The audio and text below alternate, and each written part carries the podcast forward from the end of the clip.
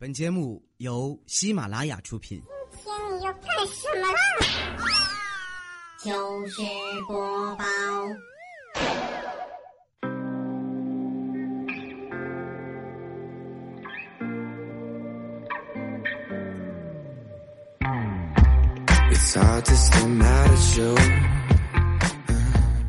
早上啊，在办公室呢，彩彩就问我们：“嘿，姐妹们，女生除了靠脸撩汉子之外，还能靠什么呢？”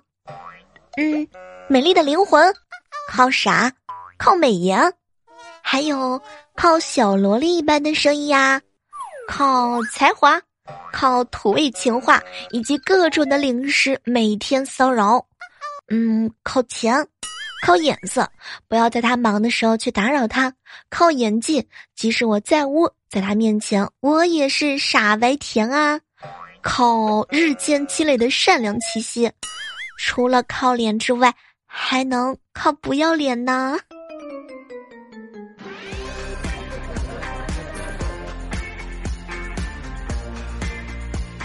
嗨，各位亲爱的小伙伴，这里是由喜马拉雅电台出品的糗事播报。我的依靠只有你。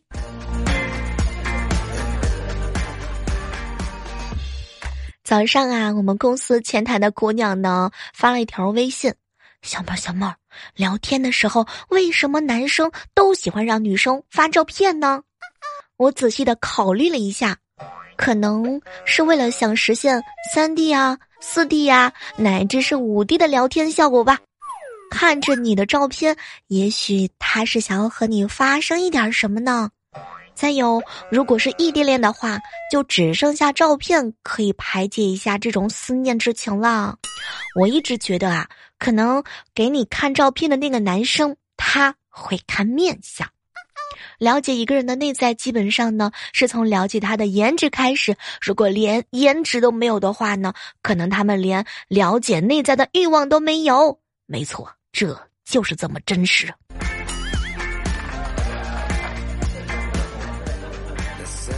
和大家分享一个教训啊，千万不能一言不合就开车，否则全部都被撩成兄弟了。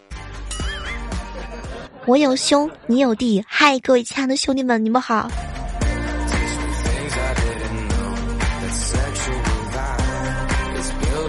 小时候啊，我妈买了个吹风机，第一次给我吹头发，我和我妈都特别兴奋。然后呢，吹了一会儿啊，我妈关了吹风机，就跟我说：“哟，有点想吃烧烤了。”哎，你说，想就想嘛，怎么怎么还闻着点味儿了呢？都。我的飘飘长发。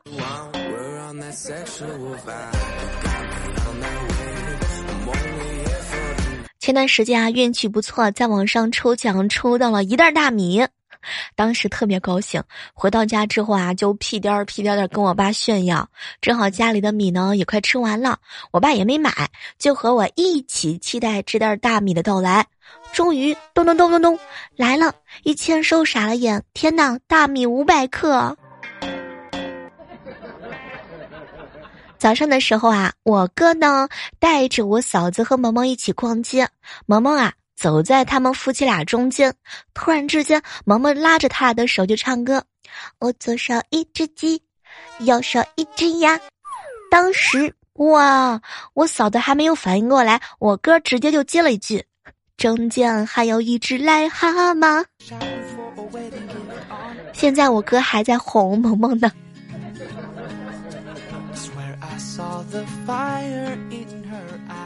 有一个比较逗逼的父母是一种什么样的体验呢？也欢迎各位正在收听节目的小耳朵来和我们分享。有一年冬天啊，我咳得厉害，恨不得把肺都咳出来了。第二天的时候啊，我妈呢给了我一百块钱。哎呀，宝贝儿啊。你去看看医生吧，拿点药啊，治好再来。当时我感动的就接过钱，没成想我妈瞪了我一眼。哎，你看咱家的二号啊，昨天晚上被邻居投诉深夜扰民，他可是无辜的呀。亲妈系列。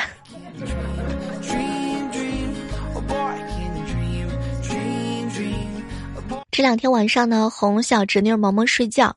入睡之前啊，给她讲了一个阿拉丁神灯的故事。嗯，看到萌萌若有所思的样子啊，我就问她：“嘿，萌萌，如果你要见到灯神，给你三个愿望，你会怎么说呢？”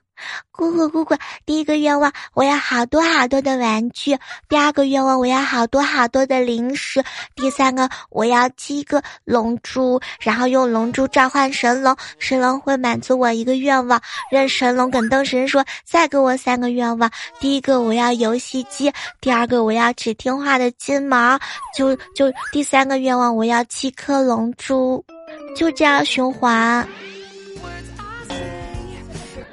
天啊，萌萌，真的说实在话，你老爸要是你有你这个脑子，早就让你当富二代了。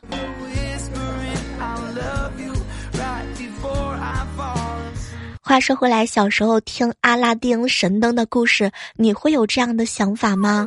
哇哦，感觉自己生生的错过了那么多年成为富豪的机会。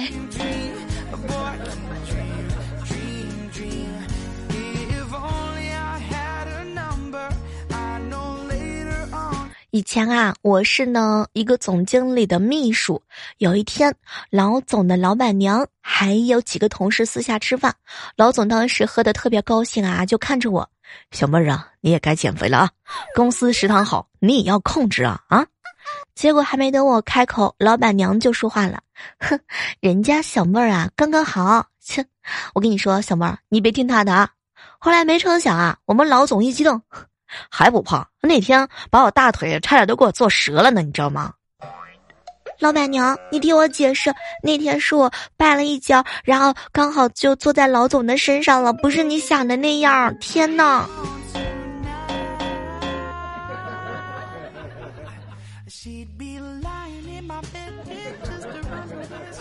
刚刚一个男同学给我发了条信息：“小猫，以以前。”有个女朋友，后来分手了，因为是同乡和同学啊，又是和平分手，所以大家的关系还行，经常在一起聊天和朋友差不多。前段时间啊，他生了个女儿，给他表示庆贺啊，我就告诉他，以后我要生儿子了，咱们结个亲家可好啊？可谁知啊，他居然回复我，哼，你霍霍我也就罢了，还让你儿子霍霍我家姑娘啊，滚！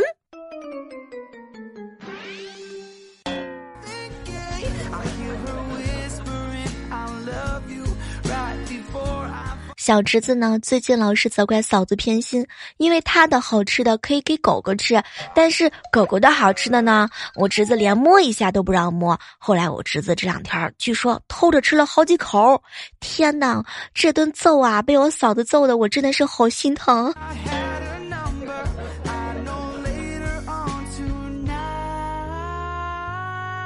最近啊，老有人问我说：“小妹儿，小妹儿，你跟未来哥到底是什么关系啊？”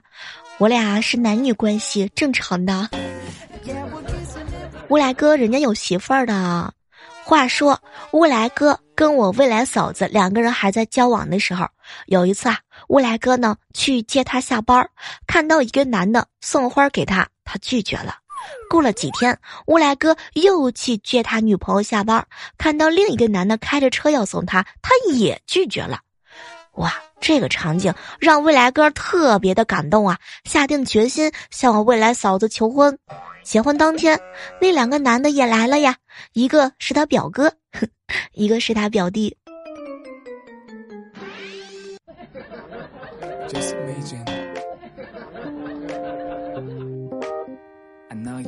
最近啊，这个公司呢出了新的政策，女的四十五岁呢可以退休。哇哦！佳期啊，把这个好消息呢，赶紧就打电话告诉男朋友：“亲爱的，我今年二十二啦，还有二十三年我就可以退休啦。”天哪！当时她男朋友沉默了一下：“宝贝儿啊，你房贷贷了多少年呢？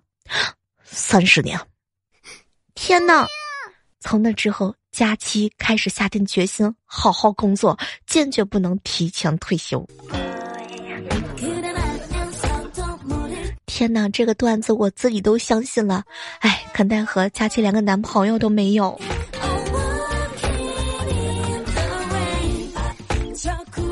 昨天小侄女儿萌萌放学，我们两个人呢在玩角色扮演，我演小猪，她饰演大灰狼。刚玩了不大会儿啊，萌萌对着我的手就咬下去了。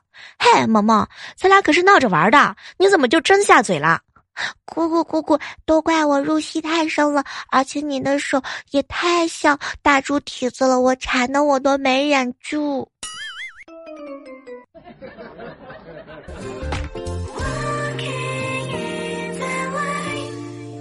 晚上呢，从广场坐公交车回家，看到有一个空位啊，就坐下。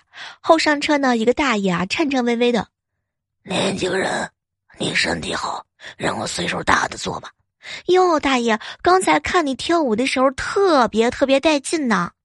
哎呀，就是刚才跳舞的时候啊，太猛了，这才坐车回家。哎呀哎呀，走不动了，坑爹呀！天哪！我好想揭穿他，怎么办？在线等挺急的。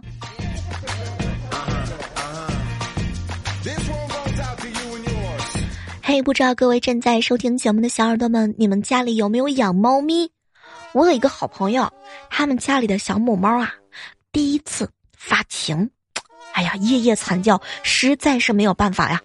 据说前两天他用棉签呢蘸着润滑啊，完了之后帮他解决了一下。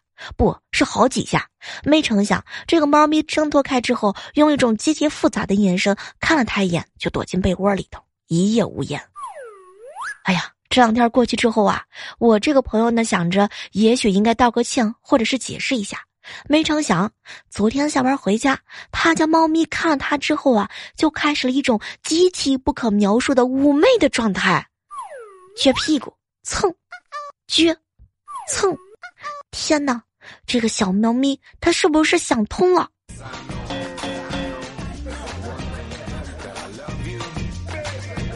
下班之后啊，同事呢给调调一根香蕉，调调装在西裤兜里头，没来得及吃，就去赶地铁。途中呢，不小心碰到了一个中年的大妈，大妈转过头呢，看了看无辜的调调，又瞅了瞅呢他这个嗯凸起来的裤兜，当时就语重心长的看着他。小伙子，我是可以给你当妈的人了。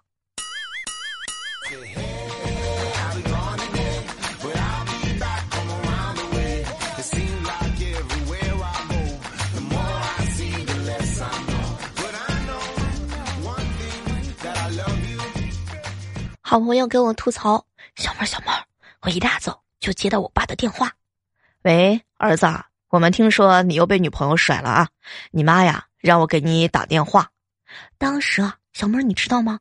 我心里头特别感动啊！我寻思着还是爸妈关心我呀，于是急忙就打断他：“爸，你们两个不用为我担心，我挺好的。”没成想啊，小妹儿，我爸当时呢急忙的就回复我：“哎呀，不不不，儿子，你想多了，你妈呀让我打电话告诉你，下次处对象的时候啊，一定要仔仔细细的去核查一下。”千万不要随便往家里边带啊！你妈说了，哎呀，上次啊给那姑娘的红包啊白瞎了。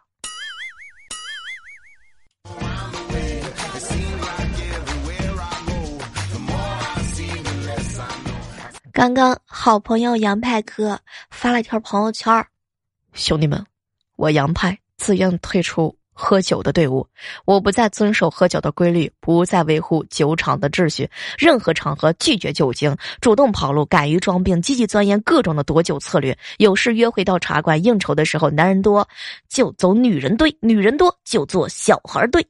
逃不掉，坐角落堆，席间不发言，不引人注意，勤上厕所，不给酒精任何任何的机会，不敬酒，不主动，别人喝多了帮忙抬他去厕所，提高身体素质，从我做起，珍惜生命，远离酒局。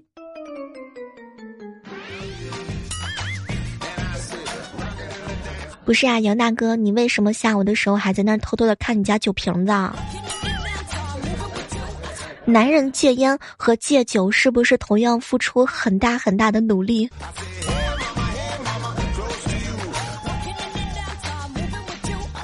提醒一下各位正在收听节目的小耳朵们，往机场方向的司机请注意了，有一辆价值一千三百万元的劳斯莱斯正在行驶，请各位亲爱的小伙伴们听节目的时候注意避让一下。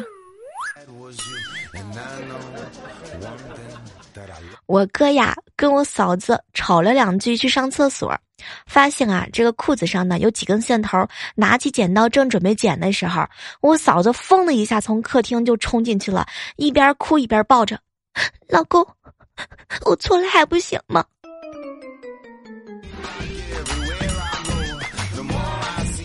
我哥有一次去上厕所的时候，看到厕所的门牌上啊，只标了一个 N C 的缩写。当时啊，诶，我哥心里面就纳闷儿，N C 不是男厕所吗？于是豁然开朗，进蹲脱一气呵成，突然之间灵光一闪，女厕的缩写是什么来着？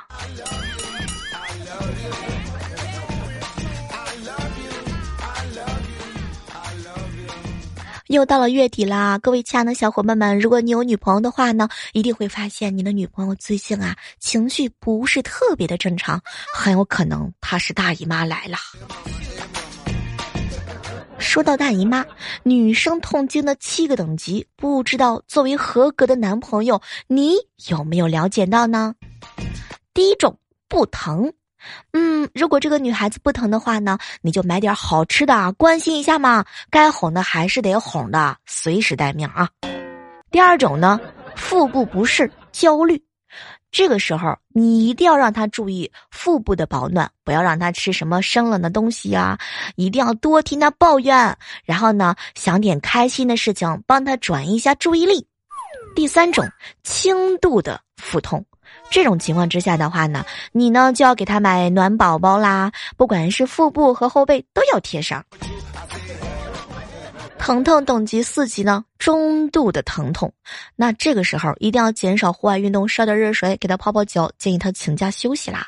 如果疼的不想说话，肚子像被猛踹之后，光线太强和声音太大都会加剧疼痛的。这个时候你。应该去给他买红糖水啦，记得提醒他吃一片这个止痛药，满足他一切所有的要求。当然，疼痛等级达到六级的时候，除了痛，感觉时间都是静止的，觉得自己要死了。以上说过的这些所有的方法，你从头到尾都要干一遍。当疼痛达到七级的时候，就像是电钻强行在腹部穿的时候，意识不清楚、四肢无力的时候。赶紧送医院。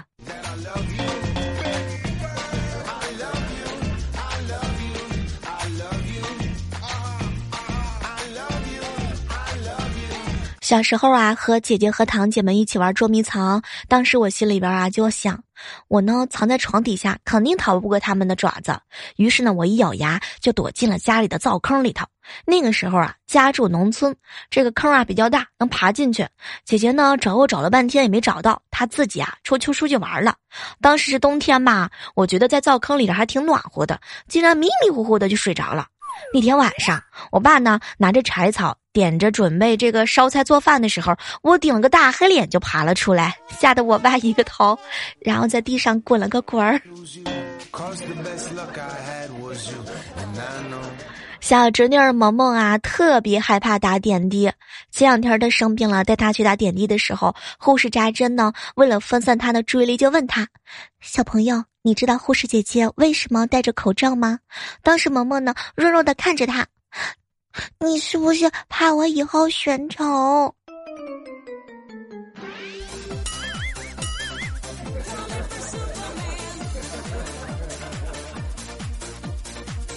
这两天啊，练瑜伽把腿拉伤了，走路有点瘸。今天下班回家的路上，遇到两个推销产品的帅哥，其中一个啊上来就想给我推荐，另外一个帅哥呢拉住了他。当时我是有点懵逼呀，然后继续往前走，就听到那个帅哥说：“哎呀，这姑娘残了，咱就别骗了。”小时候过年，爸妈在外面打麻将打到很晚，我实在熬不过去就睡着了。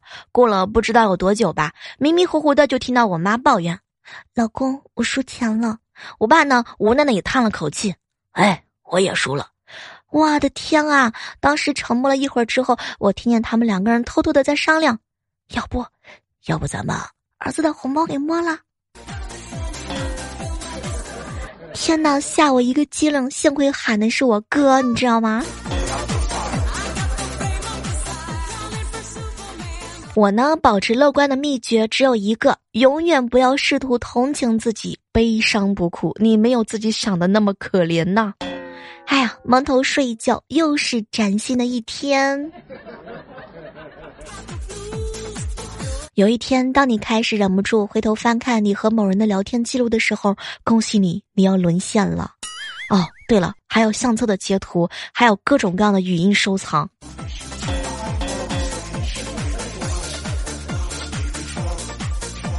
哇哦！上期的节目当中呢，我们在节目里留了一个彩蛋，让我看到了好多好多小耳朵给我留言啊。新年愿望，我也发现了各种各样的愿望，比如呢，统一的诸如下下面这些：小妹儿，我想要一个女朋友；小妹儿，我想要一个像你一样的女朋友。美好时光说啊，小妹儿，我只想在二零一九年的时候啊，夫妻恩爱，身体健康，全家健康平安。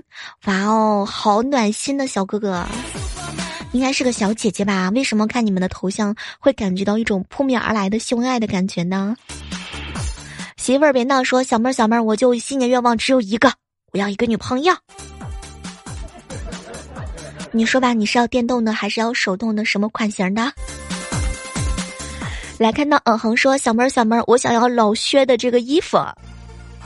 还有一个叫三木的说小妹儿小妹儿，如果我能够有一个 iPad 的话呢，出门汇报就不用愁了，你懂得小妹儿。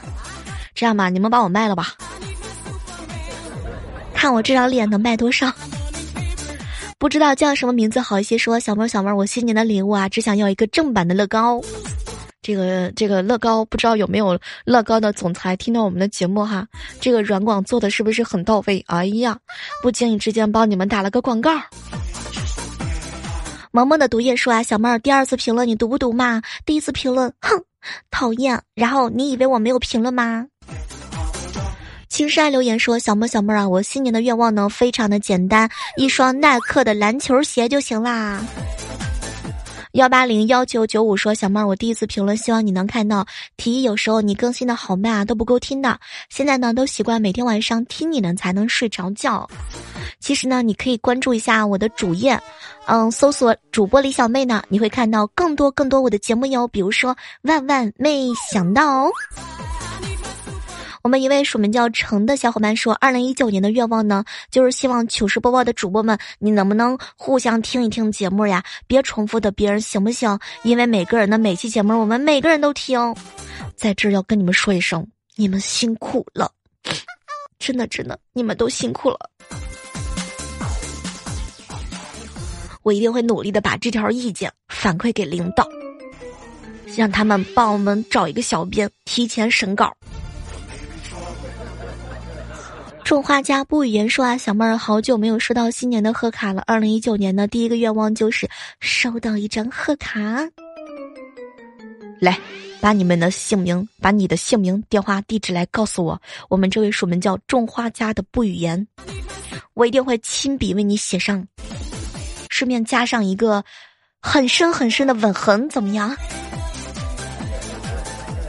我们的温文尔雅的少年说：“小妹儿，小妹儿，我的圣诞愿望呢，就是享受到一份二零一九年的台历，记得考虑一下我哦。”那我们请这位叫温文尔雅的少年，也是把姓名、电话、地址来通过私信的方式告诉我哟。记得私信的方式一定是搜索主播李小妹呢，来告诉我啊。韩记二零一八六说：“小妹儿啊，二零一九年呢不需要什么别的愿望，只想要一个喜马拉雅会员，然后每天呢第一时间都能听到你的声音。你说吧，包月行不行？会员？”我们的默默说啊：“小妹儿，求求谈恋爱的时候智商跟不上怎么办啊？没事儿，嗯，谈恋爱的时候吧，一般智商能跟得上的没有几个。”等 N Y 四说小妹儿，二零一九年呢，我想要一个像你这样的女朋友。行，没问题，我努力。赵迪说小妹儿，小妹儿，我只想要一个麦文。嗯。嗯，不二说啊，小妹儿，我呢，新年愿望就是期望我期末不挂科，用舍友的狗命几 天也行。天啊，实力坑舍友。八零二三说，二零一九年呢，希望闺女的病赶快好起来吧。那在这呢，也仅代表我自己，然后祝你家的宝贝呢能够健健康康。豪情在天说：“小妹儿，我用爱心来射你，你射我一个无线蓝牙耳机吧。”我们的豪情在天 i 六的小耳朵，也请你用你这个喜马拉雅的 ID 呢，来搜索主播李小妹呢，来把你的姓名、电话、地址来告诉我哟。阿飞是个好青年，说小妹儿，我得回去拆我的那一罐星星去。当年期留言说啊，小妹儿，当年还在用五 S 还是六的时候，就在听你的声音，现在呀到叉了，声音还是你，真的很好。这么多年了，你终于来宠幸我一回了啊！温酒少年说：“小妹儿，我想要你微博里经常发的那些绿色视频。”哇哦，我微博好久都没有更新了呢。汪小姐的郑先生说：“啊，小妹儿，我新年呢，我想许个愿望，我想要魔兽世界的最新狐狸坐骑。”实力垮说：“小妹儿，我希望你能给我介绍一个女朋友。”哇哦，看来很多人都蛮是喜欢能够在新年的时候能够及早的结束一下单身的生活。Miss 九点优说：“小妹儿，我想要一个入门级的烤箱，心仪很久了，很享受做饭的小仙女啊！希望新的一年呢，吃不胖，身体恢复的快一点，健康快乐。听了很久，比较低调，第一次评论，希望你越来越好啊！”半糖时光旅游说啊，小妹儿结婚那天呢，跟公公婆婆去敬酒，从第三个包厢出来的时候啊，我婆婆让我走，我顺口一声啊，然后意识到我应该喊妈，赶紧补了一句，我走后面，妈您先走。太极留言说，小妹儿你没有爱心，不是啊，我的爱心不都给了你吗？热心网友成了说，小妹儿我第一次用这个喜马拉雅就听到了你的，真好。锦雨留言说：“小妹儿新年愿望呢，只有一个，希望能够收到一条漂亮的礼服裙子。请问你的尺寸，我能 get 到吗？”西风哥哥留言说：“新的一年呢，天天听到小妹的节目，快乐每一天。”哇哦！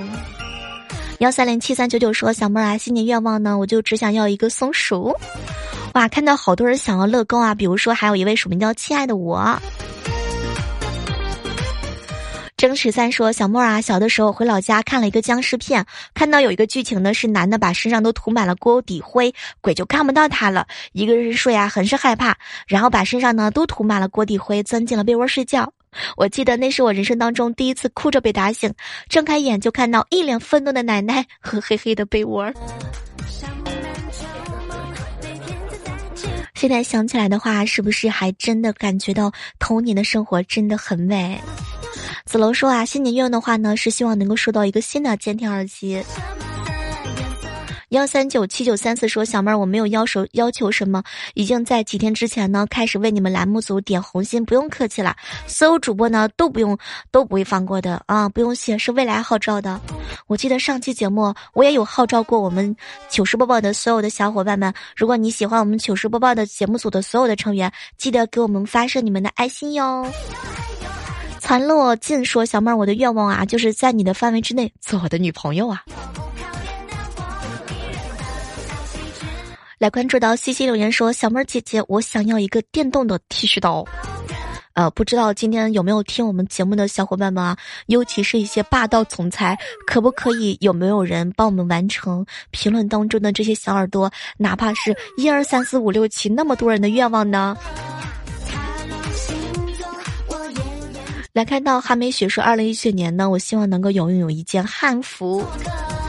其实真的来看到了很多很多人的留言，那在这呢，小妹儿也是真心的祝愿到，可能小妹儿我的力量是微弱的，但是我真心的希望你们每个人许的每一个新年愿望都会达成。那刚刚在节目当中有我有 get 到有。